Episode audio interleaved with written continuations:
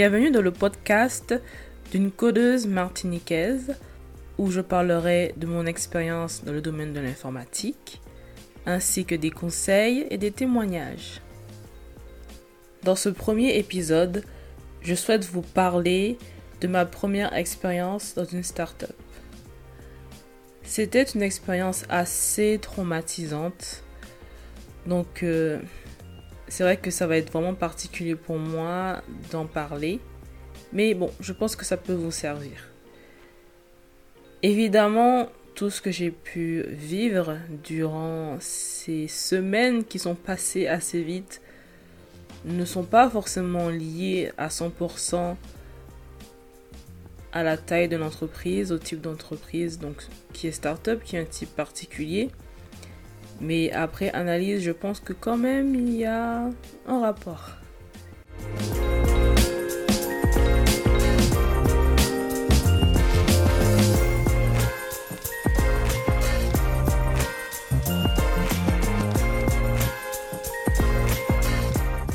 Donc déjà à cette époque-là, j'étais dans une entreprise, une grande entreprise où il y avait beaucoup de problèmes, un gros turnover, il y avait vraiment beaucoup de démissions. Chaque semaine, on s'attendait à entendre un tel à démissionner. Parce que effectivement, tout le monde était assez malheureux dans cette boîte. Et à un moment donné, on se dit mais qu'est-ce que je vais faire moi? Est-ce que je vais rester? Est-ce que je pars? Et sachant qu'il y avait un gros problème en termes de projet, j'avais un grand manque de motivation, ce qui n'a pas plu du tout au directeur technique. Parce que, en fait, les projets intéressants n'étaient donnés qu'à une seule personne, concentrés sur une seule personne. Et euh, on était une dizaine de développeurs, donc qui travaillaient comme moi, qui avaient euh, ma spécialité. Et finalement, on voyait que tout le travail euh, vraiment stimulant n'était concentré que vers une seule personne sous prétexte que oui, euh, il est, on va dire, un peu plus euh, disponible, hein, c'est-à-dire travaille le week-end, les choses comme ça, ce qui n'est absolument pas normal. Il y avait vraiment de gros problèmes. Et puis voilà, il y a aussi le harcèlement moral. Et en fait, en parlant avec ma psy, elle m'a dit, euh, puisqu'il y a le harcèlement moral tel qu'on le connaît, euh, voilà, la façon de, s'adresser aux collaborateurs, comme on dit, et euh, le micromanagement et tout ça. Mais aussi le fait de, de garder vraiment des projets challengeants, intéressants, que pour une seule personne, un seul, un seul collègue, ça fait partie du harcèlement moral. Et euh, c'est vraiment marrant parce que vraiment, j'ai voulu être transparente en disant que j'étais moins motivée.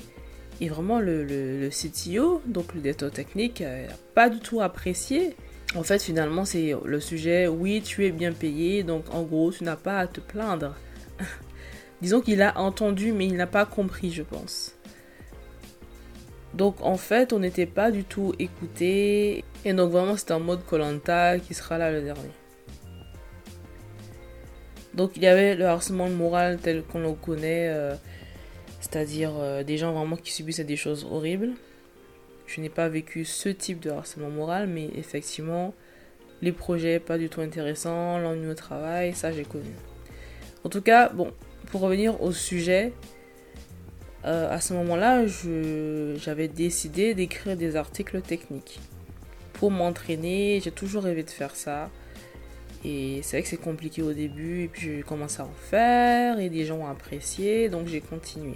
Et finalement, euh, donc c'est un manager, un manager d'ingénieur, hein, engineering manager donc il a vu mes articles, il a vu mon profil et donc il était intéressé. Il cherchait un ou une donc développeur développeuse front-end, ce qui est ma spécialité, ce qui était ma spécialité. et donc il a décidé de me contacter. Alors juste petite précision, donc dans le développement web, il y a plusieurs métiers évidemment, c'est divisé en plusieurs catégories. Et quand on reste vraiment sur le site web en lui-même, donc il y a la partie visible et la partie cachée. La partie visible, comme vous pouvez l'imaginer, consiste vraiment à l'affichage, donc le texte, les boutons, les images, tout ce qui est interactif avec les animations. Et donc c'est très, euh, très vulgarisé, hein, très généralisé, mais ça correspond à la partie front-end. Donc front, euh, vraiment euh, l'interface. Et donc c'était vraiment ma spécialité, même si j'en parlerai peut-être dans un autre épisode. Moi j'ai fait vraiment la partie donc full stack, qui signifie qu'on fait la partie visible et la partie serveur, fait qu'on sait faire les deux. Et donc ceux qui s'occupent de la partie serveur, donc la partie serveur, en gros, ça va être récupérer les données, les stocker, les renvoyer à la partie visible. Donc c'est le back-end. Pour revenir à ce que je disais, donc il m'a appelé, il m'a fait un petit entretien téléphonique. Ça s'est super bien passé. Donc euh, je suis allée à un entretien plus, euh, plus formel avec euh, notre développeur et d'autres employés, ainsi que la RH. Pareil, ça s'est bien passé et donc euh, retenez bien ça. On, voilà, on m'a dit que c'était pour un poste de développeur front-end, développeuse front-end. Et juste ça, puisque justement, comme je, disais, il y avait que des développeurs full stack, donc c'est ce qu'on ce qu'on retrouve souvent dans les startups. Hein. Donc ils voulaient vraiment quelqu'un spécialisé pour ça, puisqu'ils avaient, le, ils avaient une interface qu'ils devaient euh, développer. Alors c'est vrai que comme je disais, je cherchais euh, des challenges puisque j'avais connu des grosses entreprises euh, et là j'étais plutôt dans une entreprise familiale, ce qui est important hein, quand on a une famille, hein, quand on a des enfants, on va pas se mentir. Mais je m'ennuyais vraiment beaucoup. Alors euh, même si j'étais pas fan des startups, je me suis dit ok, je vais y aller, je vais tenter, on ne sait jamais. Le salaire il est bien et je vais quand même juste leur dire écoutez, je, je suis maman donc je dois sortir plus tôt. Et donc j'en ai parlé à la RH et m'a dit aucun souci. Donc voilà, euh, bah, comme vous pouvez l'imaginer, j'ai été embauchée, donc euh, c'était cool. Après, euh, quand je suis arrivée au début, j'ai vu que c'était rare les femmes de mon domaine dans cette entreprise et en plus les femmes noires. Alors là, j'étais la seule. Ce qui était un petit peu, comment dire, en fait, la RH que j'avais vue à l'époque était une femme noire, donc ça m'avait un petit peu rassurée et finalement elle était partie. donc, euh, premier red flag, très clairement, qui n'était pas là depuis longtemps en plus. Mais bon, je suis allée, euh, je devais réussir ma d'essai, c'était mon obsession. Et voilà, j'écoutais attentivement ce qu'on me demandait, voilà. Donc au début, ça partait super bien parce que finalement, j'arrivais à faire des retours aux autres développeurs parce qu'il y avait beaucoup, il y avait des fois des, bugs ou des problèmes euh, dans leur code. Donc je faisais des retours et le manager était super content. Voilà, c'est super, c'est génial. Alors je vais être transparente, hein, j'ai pas été euh, bien à 100% entre guillemets. Oui, il y avait des soucis de, mon côté. Hein. C'est ce que j'ai compris après. Il y a une façon pour eux de monitorer les, les développeurs. Donc quand je dis monitorer, ça veut dire euh, vraiment savoir si tu travailles, tout simplement. Monitorer, normalement, on le dit par rapport aux données, voir s'il y a quelque chose qui va pas, s'il y a peut-être euh, des données qui viennent trop rapidement ou des données qui ne sont pas bien euh, utilisées ou peu importe. Mais là, je parle de notre, de nous. Les managers veulent savoir, veulent être sûrs qu'on travaille. Bon, c'est normal évidemment, mais après les méthodes pour moi c'est un petit peu euh, pas top. Mais bon, il m'a dit qui voudrait que je fasse une merge request tous les jours. Alors merge request, ce que c'est, c'est très simple. Quand vous travaillez sur un projet, donc il y a le projet, donc le site internet par exemple tel qu'il existe, il y a euh, ce projet-là, le projet global qui est sur un serveur. Quand on veut modifier le projet, on va pas directement modifier le projet qui existe, non, on va faire une copie de ce projet sur notre serveur, mais aussi sur notre machine, c'est-à-dire sur notre ordinateur. Donc on effectue nos modifications et après quand c'est bon, on va pusher. Donc on va envoyer ces modifications dans notre serveur qui est la copie, mais qui n'est pas sur notre machine, vraiment sur le serveur. Et après, donc, on va euh, faire une demande pour qu'on puisse écraser les données existantes avec nos propres modifications. Et donc, ce process-là qui dit, OK, je, vais écraser les données, donc cette demande-là, c'est ce qu'ils appellent faire une merge request. Et ça, ils voulaient que je le fasse tous les jours. En fait, il y a des avantages et des inconvénients pour ça. L'avantage, effectivement, c'est que parce que quand vous faites ça, les autres développeurs vont regarder euh, votre code, vérifier, euh, vous poser des questions, pourquoi tu as fait ci, pourquoi tu as fait ça? Et des fois, il faudra modifier parce que c'est pas bon. Donc c'est vrai que ça peut être long. Si on attend 2-3 jours avant de faire cette demande-là, ça peut prendre euh, du temps pour le développeur de revoir, de voir toutes aux modifications. Et ça peut être vraiment, ça peut être très, très fastidieux. Ou sinon, voilà. Donc avantage et inconvénient, et je, comprends totalement, et j'étais ok, j'ai dit d'accord, je vais le faire tous les jours. Mais c'est aussi, ça permet de, monitorer, ça, ça permet de vérifier que tous les jours il y a du travail qui a été fait. Voilà. En tout cas, c'était la seule chose, le seul problème qui le dérangeait. Donc j'ai écouté, euh, j'ai fait ce qu'il a dit, pas de souci. Ensuite, il, euh, commence à me dire, tu sais, j'ai beaucoup de projets pour beaucoup d'ambition et tout. Donc dans ma tête, je me dis, waouh, c'est cool. Il me dit, j'aimerais bien que, en gros, tu sois une lead, tu vois, que tu gères d'autres développeurs. Oh là, oh là, attends, attends, attends. euh, ce n'était pas dans mon contrat, ce n'était pas un entretien. Tu m'avais juste dit, euh, ouais, tu dois euh, travailler sur une interface. C'est quoi ce nouveau truc? Ça, je me le suis dit dans ma tête. Hein. Je ne lui ai pas dit ça. J'ai dit, ok, d'accord. Mais il y avait en fait pratiquement que des juniors. Donc ils voulaient que je gère de juniors, que je les fasse monter en compétences. Donc moi je me suis dit, ah, je voulais des challenges, euh, bah, c'est cool, ça va, être, ça va être de nouveaux challenges. Le souci quand même, c'est que je n'avais aucune expérience pour ce, domaine, pour, pour ce métier-là, parce que c'est un métier à part, hein, être lead. Pour devenir lead, en général, effectivement, oui, on a de l'expérience et dans notre propre entreprise, éventuellement, on va commencer à chapeauter d'autres juniors, les aider et après, on a le titre officiel. Enfin, c'est bien d'avoir une, une, évolution. C'est pas, ok, je suis développeuse euh, le jour, euh, on va dire, euh, après 5 ans et le lendemain, je vais être lead. Enfin, c'est pas possible. C'est hyper, hyper angoissant. Et c'est comme ça que j'ai commencé à développer un syndrome de l'imposteur. C'était horrible. Donc je ne dis pas que je n'avais pas ce sentiment-là avant, mais le fait qu'il me demande tout ça, c'était dur. Alors encore une erreur de ma part et encore un red flag très clairement, j'aurais dû lui dire écoutez, je, enfin écoute, parce qu'on se tutoie.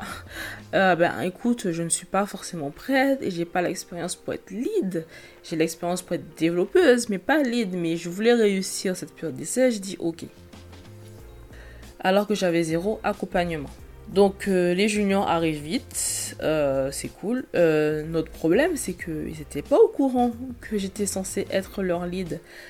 C'est-à-dire qu'ils sont venus et ils ont commencé à me montrer des trucs. Enfin, c'est comme s'ils voulaient montrer qu'ils connaissaient les choses, qu'ils n'avaient rien à apprendre de moi.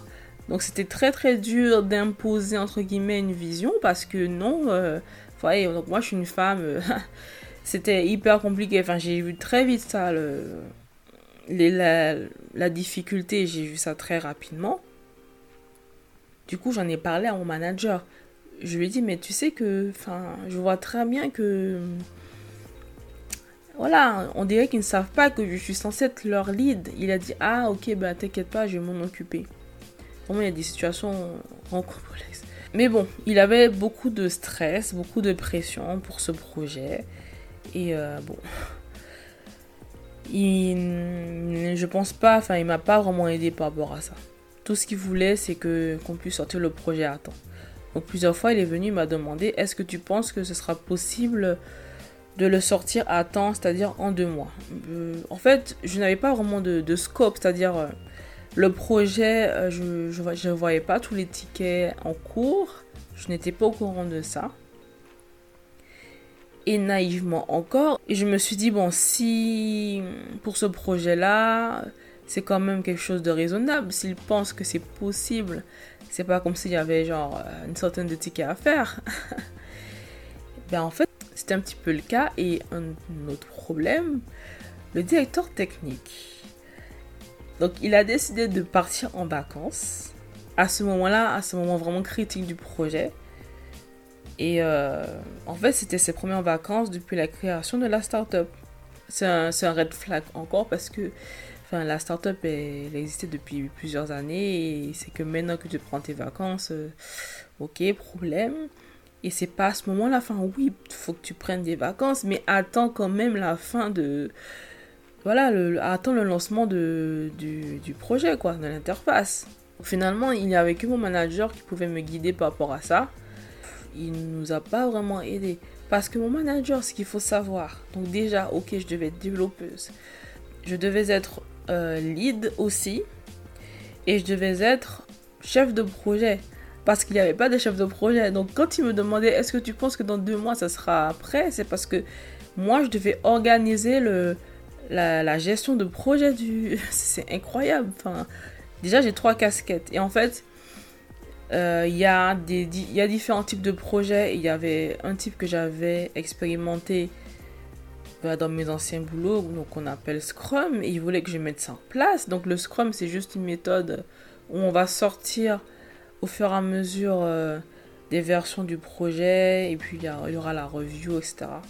Donc c'est censé être fluide et tout, mais enfin, c'est normalement, l'idéal c'est quand même d'avoir un spécialiste pour nous guider, nous les développeurs, Enfin, c'est dur pour moi de le faire toute seule, alors qu'il y avait vraiment beaucoup de travail. Mais bon, encore une fois, naïve comme j'étais, j'ai dit ok, je vais essayer. Mais déjà, il y avait beaucoup, beaucoup de red flags et là, c'était trop. Beaucoup de pression. Donc bon, voilà, on développe le produit. En fait, le, produit avait déjà, c'est une interface qui avait déjà été créée par un développeur. Donc il avait bien avancé. Donc c'est ce qu'il m'avait dit. Hein. C'est ce qu'il m'avait dit à l'entretien. Oui, il a développé le truc, mais il est parti. Et moi, euh, je n'ai pas pensé à demander pourquoi il est parti. En fait, je me suis dit, ouais, il est parti peut-être pour euh, un autre challenge, mais ça, non. Enfin, il était en plein milieu du projet. Pourquoi il serait parti pour un autre challenge? Et j'ai commencé à comprendre pourquoi il est parti quand j'ai commencé à travailler euh, c'était vraiment du n'importe quoi. Donc déjà, comme je disais, je ne voyais pas la portée du projet parce qu'à chaque fois, on avait toujours de plus en plus de tickets. C'est-à-dire qu'on avait fini des tickets, on va dire, euh, je sais pas, 5. On a un rendez-vous avec le manager. Il rajoute 5 autres tickets et on se dit, mais ça va jamais finir. Enfin, entre nous, euh, dans, le projet, on était juste... Euh, on n'en pouvait plus. Et donc, comme je vous ai dit, la, la partie back-end, ok, la partie serveur. Donc moi, je pensais que tout était prêt parce que je me souviens au début, il m'a dit ouais, tout est prêt. Euh, n'y a pas de souci, tu peux appeler donc euh, le serveur, tu auras les données qui vont marcher direct et tout.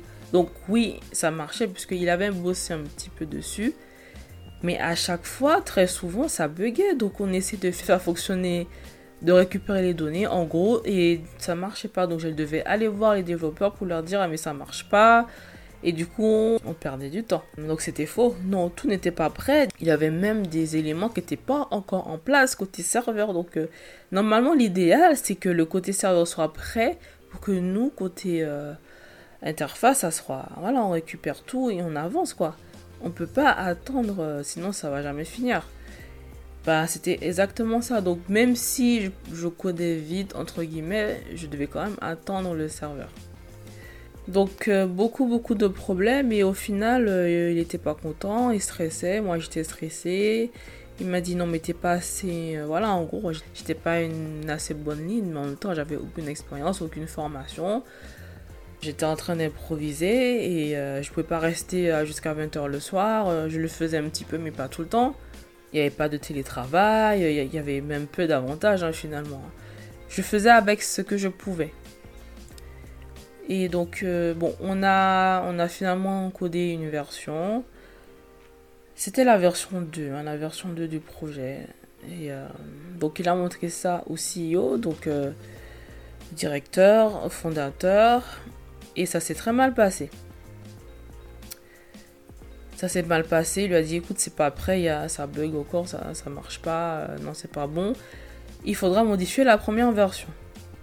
Donc il vient, il nous dit bah ça s'est mal passé et tout. Et en fait, ce que je savais pas, c'est que à, ce moment-là, il avait décidé de me virer. je ne savais pas ça, hein. je ne m'étais pas rendu compte de ça, mais il fallait bien un coupable, hein. donc il avait décidé de me virer. Mais il m'a dit ah mais il me semble que tu as bossé sur cette technologie-là, puisqu'en fait la première version a été créée sur une technologie particulière que je maîtrisais bien à l'époque. Donc j'ai dit bah oui, je, peux travailler dessus. Euh, et le CTO en fait qui a bossé sur cette première version, lui il était en vacances et tout, au soleil. Donc euh, j'ai bossé sur la première version avec euh, un autre collègue. Et là, on avait enfin un chef de projet parce que lui, il connaissait bien cette interface-là. Donc c'était beaucoup plus facile. Et on a carburé pour, pour faire les, les, tickets. Et entre-temps, je suis partie quelques jours à New York. Voilà, je suis revenue. Il a attendu que, je parte à New York, hein. il voulait pas gâcher mes vacances, hein. Et parce qu'en plus, on avait presque fini le projet. Donc quand je reviens, il vient me dire euh, Bah, tu sais, euh, je peux plus te faire confiance hein, parce que le projet, il n'a pas été sorti euh, à l'heure et tout. Plein de reproches. Et finalement, bah, tu sais, voilà, c'est fini. Le contrat est terminé. Après, la phrase hypocrite, mais tu pourras trouver facilement du travail. Enfin, il n'y a aucun souci pour ça, je, ne m'en fais pas pour toi. Alors ça, c'est tellement violent. C'est hyper violent. Enfin, il, pense qu'en disant ça, c'est un compliment, mais en fait, non. Limite, j'aurais voulu qu'il me donne vraiment des, des retours constructifs. Parce que moi, est-ce que je peux lui faire confiance? Parce qu'il il, m'a embauché pour un job, au final, je devais faire quatre en même temps. Forcément, j'ai pas pu suivre la cadence. Encore une fois, je ne dis pas que j'ai été... Euh, à 100% euh, bien, mais je reste une humaine. Et vraiment concrètement, faire, le, faire quatre jobs, c'est-à-dire développeuse, lead, euh, chef de projet et, euh, et Scrum Master, donc la méthode de, gestion de projet. Hein. Faire tout ça en même temps, c'est juste impossible. Normalement, c'est quatre jobs différents. donc voilà, j'ai accepté, j'ai beaucoup réfléchi par rapport à ça. Et ben, c'est à ce moment-là que le CTO est revenu.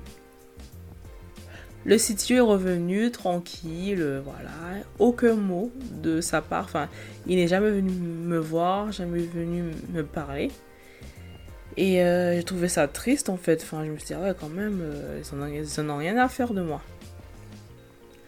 Donc j'ai décidé d'écrire une grosse lettre, une grande lettre, pour expliquer ce qui s'est passé, euh, les choses qui n'y allaient pas, donc le serveur qui marchait pas forcément bien, qui manquait clairement du personnel, etc. J'ai envoyé ça, je pense, donc au CTO, à mon manager, au CEO, je ne sais pas. En tout cas, j'ai envoyé ça à plusieurs personnes et voilà.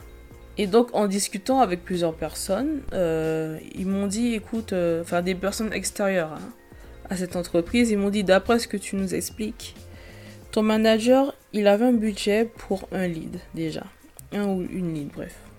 Quelqu'un qui va gérer d'autres développeurs. Sauf que bah, le budget était trop bas. Donc quand je parlais de start-up, je pense que voilà, c'est plutôt par rapport à ça. Le budget était bas, donc j'avais un bon salaire, mais un salaire de développeuse. Un salaire de lead, effectivement, j'aurais pu demander au moins 10K de plus. Donc il a dit, ok, je cherche un développeur. Alors qu'en fait, il cherchait un lead. Et il aurait fallu un autre poste à minima, donc chef de projet. Donc c'est deux postes alors qu'il avait un budget assez bas, on va dire. Voilà. Et donc forcément ça n'a pas marché. Hein. Mais peut-être qu'il ne le savait pas, ou peu importe. Donc ça n'a pas marché, mais il fallait trouver un coupable. Il fallait trouver un coupable et ben c'était toi hein, forcément. Il n'allait pas mettre les juniors, il a besoin des juniors. Et toi tu coûtais quand même euh, une telle somme, donc... Euh, de toute façon, ça aurait été dur de continuer dans, cette entreprise sachant que le projet n'a pas marché. Donc voilà, t'étais juste un bouc émissaire et puis voilà, c'est tout. c'est vrai que je n'ai jamais demandé euh, à ce manager si c'était vrai, mais je pense que c'était le cas. Hein. Faut pas se mentir. Hein. Donc ça fait extrêmement mal, mais bon. C'est comme ça. Et puis il y avait plein, plein, plein de red flags. Maintenant, vraiment, ce que je vous conseille, c'est un entretien, poser les questions, les bonnes questions. Pas les questions du style est-ce que vous avez un baby-foot Franchement, on s'en fiche, quoi. Mais les questions du style euh, vraiment est-ce que le poste est bien défini? Quelles seront mes missions? Le projet, où ça en est? Euh, Voilà, vraiment poser des questions très très précises pas vous retrouver dans ma situation. Donc ça, c'est quelque chose qui peut concerner n'importe quel type d'entreprise. Parce que vraiment, ça, ça fait mal. Hein. Ça fait très très mal. Et euh, n'hésitez pas à dire, écoutez, je, ne peux pas, ce n'était pas dans le scope de, de mon poste, c'était pas dans ce qui était défini dans mon poste, je n'ai jamais fait ça, je, n'ai jamais été lead. Donc je ne peux pas euh, faire euh, prendre ce poste, je ne peux pas en tout cas effectuer ce poste comme tel que tu le vois parce que je n'ai pas d'expérience sur ça. Donc tu dois me former ou m'envoyer une formation ou me laisser le temps de me former. Vous avez vraiment le droit de le dire, même si ça fait peur, parce que de toute façon, si vous ratez, ils vont vous virer. Donc autant essayer de, dire, écoutez, c'est peut-être pas raisonnable de chercher quelqu'un d'autre pour ça. Et euh, voilà, sachant que le développeur qui était avant moi, voilà, il avait beaucoup, beaucoup d'éloges. Oui, il est génial, il se débrouille bien. Au final, il s'est barré, hein, il a démissionné. Donc, euh, il, avait beaucoup plus, enfin, beaucoup plus, il avait un peu plus d'expérience que moi. Donc, imaginez, je pense qu'il avait peut-être 2-3 ans de, plus que moi en termes d'expérience et il a démissionné. Et justement aussi, essayer de parler aux anciens employés. Ça pourrait vous aider. Surtout pour éviter de grosses désillusions. Alors je pense que c'était quelques jours, quelques semaines plus tard sur euh, Welcome to the Jungle. J'ai vu un témoignage d'une personne qui a eu exactement la même chose que moi. Je pense que c'était dans une start-up, je ne suis pas sûre. Mais la seule différence, c'est que lui, il a eu droit à une formation. Mais sinon, le reste, c'était pareil. On lui demandait d'avoir plusieurs jobs et surtout des missions euh, qu'il ne pouvait pas effectuer parce qu'il n'avait pas d'expérience. Même s'il a eu une formation, c'était dur et euh, ils ont mis fin à sa période d'essai. Et je me suis dit, ah ben, c'est bien de voir, j'étais pas la seule, mais ça fait mal quand même. Voilà, alors euh, n'hésitez pas à partager et à la prochaine.